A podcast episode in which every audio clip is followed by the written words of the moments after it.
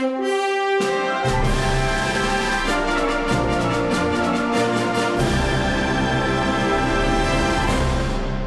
大家好，我是雷公三。Hello，我是小小，我们是雷公三小小小。本节目由万状通及三和法律事务所赞助播出。我们专门在聊你们各位生活中会遇到的法律大小事。好，我们今天要讲一个很有趣的主题，就是我们俗话说得好，说打狗看主人。那如果主人真的说可以打的话，那我真的可以打吗？早上我在喂鱼啊，然后就是因为通通常我手指放下去，有鱼就过来嘛。可是这个鱼就是它都没有吃到，我这样我有没有对我的鱼诈欺？不会了，不会了，因为了，请问你玩法律人，因为我们眼中所看到的，嗯我这个行为跟你们眼中看到的应该是不一样，对不对？你们看到的是不是这个所谓的权利主体跟权利客体？帮我们解释一下。这样讲来到底谁是权利主体这？样讲的那个权利主体的话，哦，其实最简单的例子就是人哦，你只要是个人，就是个权利主体哦，哦因为我们不是说什么天赋人权嘛，哦，然后人生的自由平等嘛，哦，前提都是你必须要是个人，所以你看到嗯，看到主持人就是美女的话，你她对你来说不是美女，是一个权利主体的，对。那她的手机是什么？怎么他的手机？应该说，假如说单纯从法律的世界去看出去，这世界只有两种东西，两种东，西，一个叫权利主体，一个叫权利客体，一个就是支配者，一个就被支配者。哦。简单来讲就是这样。啊。可是人的话，我们在在我们认知里面，人人通常来讲不会不不不会把它当成权利客体，除非在很很古以前啊，以前啊，以前来讲就是有奴隶制奴隶的奴隶买卖的时候，嗯。那个奴隶他就被当做是一个权利客体，权利客体因为他是可以可以交换的，他是可以被哦做所以在黑奴。时代的话，黑奴算是权利客体哦。对，因为他不会被当做一个有权利主权利主体，就是我们要变成简单讲，就把它当做一个人看待。对所有做的东西，比如说人权的保障，那嗯保障的是人的权利，而不是物的权利。哦所以物理论上是没有所谓任何权利。比如说在黑奴时代，你被贩卖，甚至被殴打，在那个时代的认知里面，他都不算是一个对我的鱼诈欺，就是他是我的支配可以支配的嘛，对我要怎么玩弄他都可以，嗯但这也不行，对不对？哎应该不行，对不对？你玩弄的话，看你的手法。哦，如果说太过火了，哦，譬如说你可能就设置，嗯，譬如说你对你的鱼加温到他们把它们煮熟，哦，对对对哦，这可能会有点问题，因为你的鱼是观赏用鱼，再也是宠物用鱼，对，哦，这可能就有有没有以但是要无意的，不能到因为我有嗯。我有个大学同学，他就是养在宿舍嘛，我还记得正大有一天嗯，他回到家，发现他的鱼都被煮熟了，怎么回事？为什么会这样？因为他的加温器就是设那个他走的时候好像不小心踢到，加温器加到五十度，真的假的？对，回来都熟了，鱼都熟了，这对样子这样子应该是他不是故意的啦。但不过这个还要再查一下，因为动保法它有所谓的经济动物跟所谓的宠物的差别。哦，那如果你对像最明显的宠物，就对对大家而言的话，就是猫跟狗嘛。哦，嗯如果你对你家的猫狗，你踹它、打它、揍它，哦，甚至把它杀了、干掉它的话，那这其实都会违反动保法。嗯哦，因为对对它虐待。然后对啊，呃实力不是？我先讲讲一下，就是说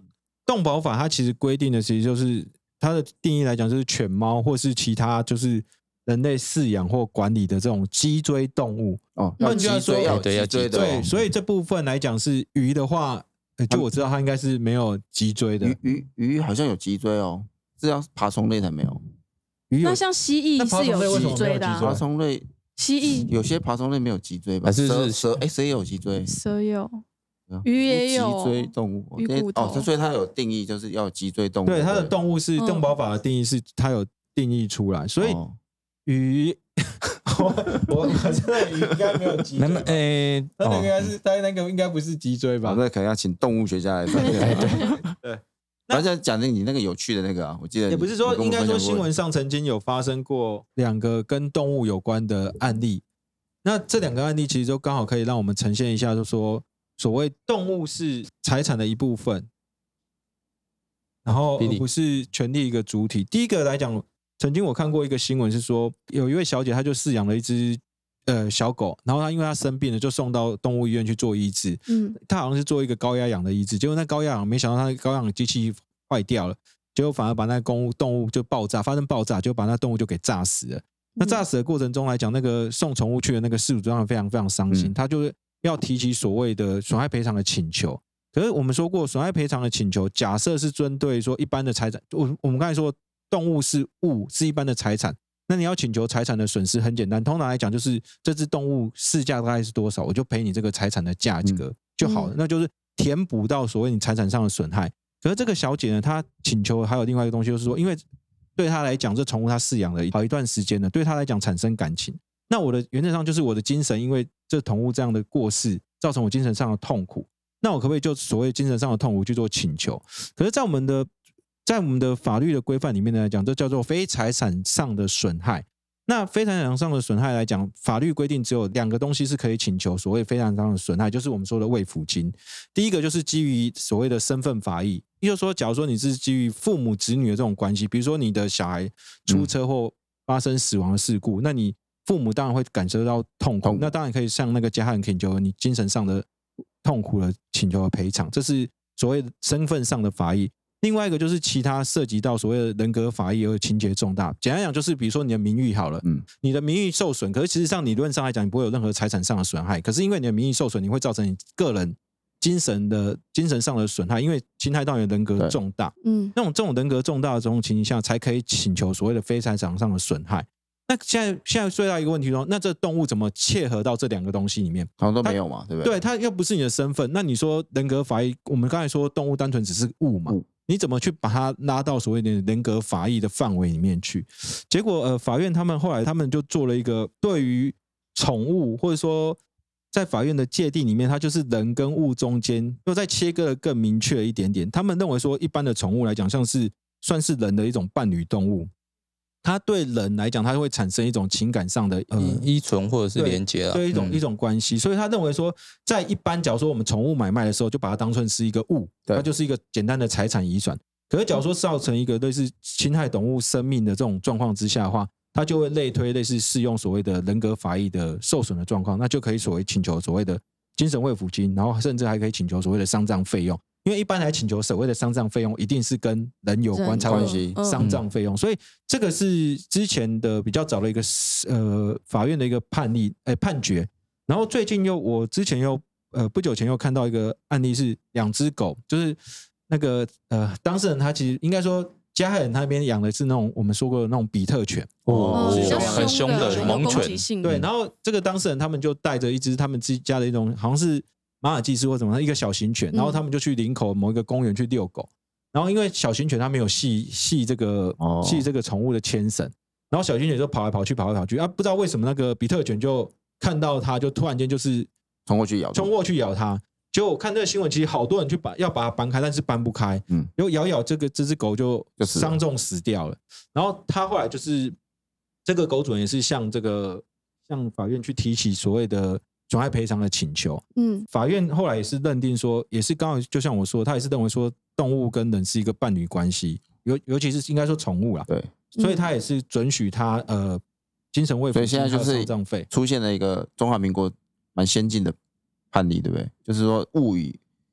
就是说我它就是们又介于物用了一个与人嗯呃权利主体跟权利客体中间的那种东西因。为它这边它其实主要的论述是基于说，哦，那个因为动物保护法对于这种宠物有一个特别的地位，对，他认为说已经不是在跟像一般的物物了，呃，因为它首先它会动嘛，哦，就跟那些物不太一样。你想想看，你的手机、你的手表，哦，或者说你的鞋子，你坏掉的话，你可能想说，那换一个新的就好，哦。但是宠物对你而言是独一无二的东西，那才有这种地位，哦，所以他们有一个正当性存在。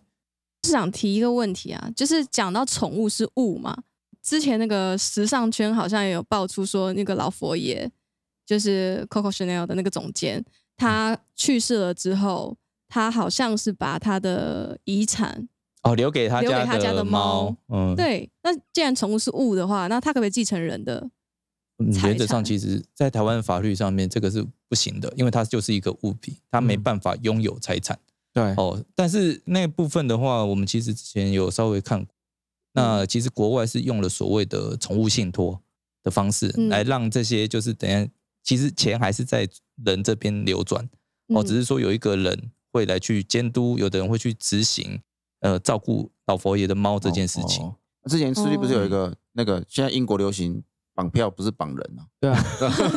是是绑就是说宠物吗我们？在一对，因为在疫情期间大家都不能出门嘛，嗯那跟你陪伴的起源上来讲，大部分就是只有宠物而已。对嗯，所以宠物就变成是疫情期间大家唯一可以精神其实寄托对可以这样讲啊，就你绑人的风险太高，了，我绑宠物的风险很低。对，而且确实是为什么说从绑护的风险问题，你掳人勒索是重罪，嗯可是你把财物毁损，它是一个轻罪，即便在台湾都是一样。嗯我把这财物给拿走，就好像一把好，最多就把它当做一个窃盗罪好了，窃盗罪是五年以下。嗯可是你假如是掳人勒索，我印象中好像都是七年以上。啊，七年以上哦这两个的嗯。重罪不一样，而且赔偿的金额也不一样，刑度不一不一样，赔偿金而且撕票的那结果也不一样。对啊，就是我把财物。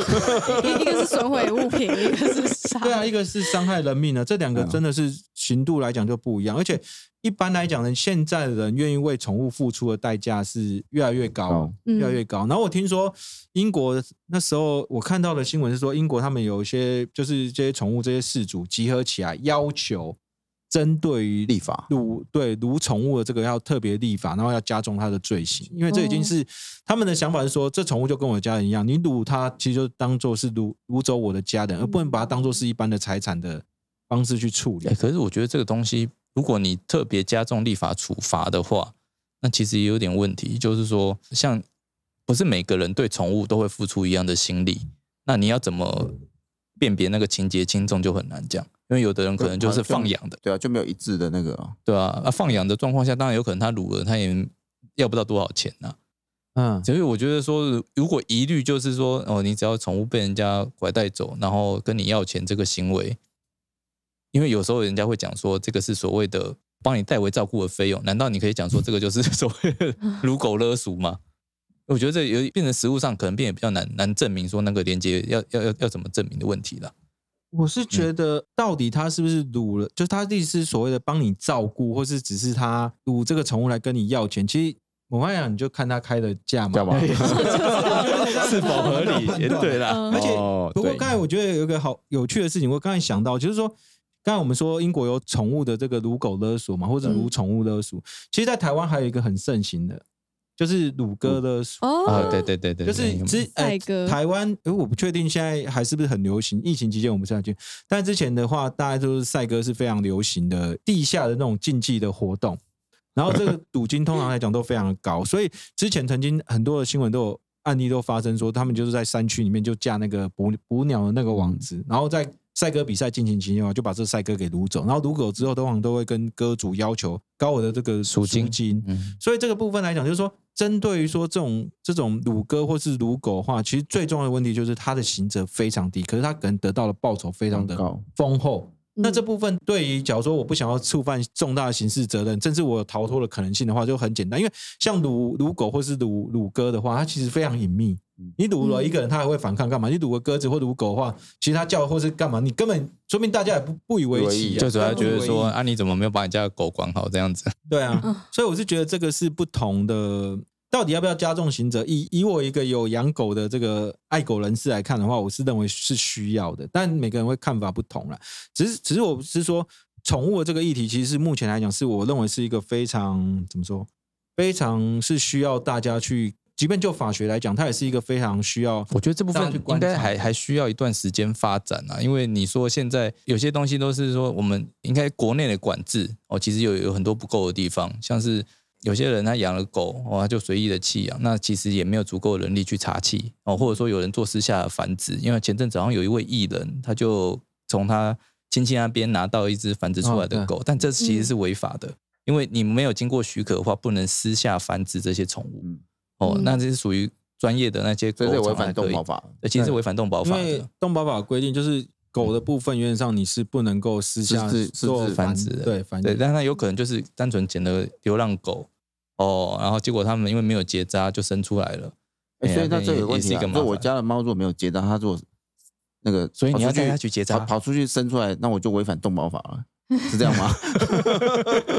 没有还当然还还会再进一步去确认说你是不是为了那个盈利嘛哦，你因为你不知情不，知情啊，对啊，但他会讲说啊，你怎么不去帮他结扎结？扎对，因为有那个结扎的义务要做。有吗？我们现在动保法规定说，如果你不是繁殖场，你要把猫狗结扎？记得好像有，嗯看有吗一下，我记得应该应该好像超过几个月之后，你有义务要去帮他。结扎对，所以像有人买比较纯种的狗，他想要跟别人的狗去配，然后因为他还想要继续再养真，不行，那不行哦。他没有办法继续养他的狗生出来的小孩吗？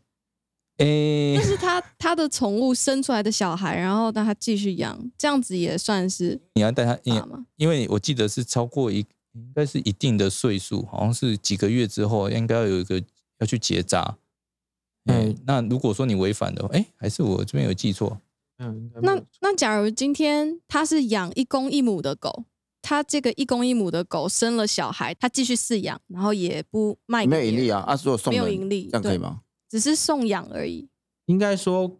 原则上来讲，除了繁殖场的这个就是业者以外啊，嗯，他们才去还可以去做特定宠物的繁殖。繁殖那原则上来讲，其他人都都不能繁殖哦。都不能做去做特定宠物的繁殖。那、假如说，尤其你是饲主的话，原则上你就是要为你的宠物去做绝育的哦，动作对的所以现在动法规规定这么细哦，所以你你不能养没有结扎的猫狗，哎哎，不是不是不是不是不能养，是你养了之后，你有义务要去做要去这件事情。绝育，对不对？那假如说你有特殊的需求，你想要培育它的话，你必须要向申请去主管机关要去申申请请才行。对，哎，哦，好了解哦，当然有些中途之家，那如果你把它带回来的话，你也要做好那个哦，它还没绝育之前，你可要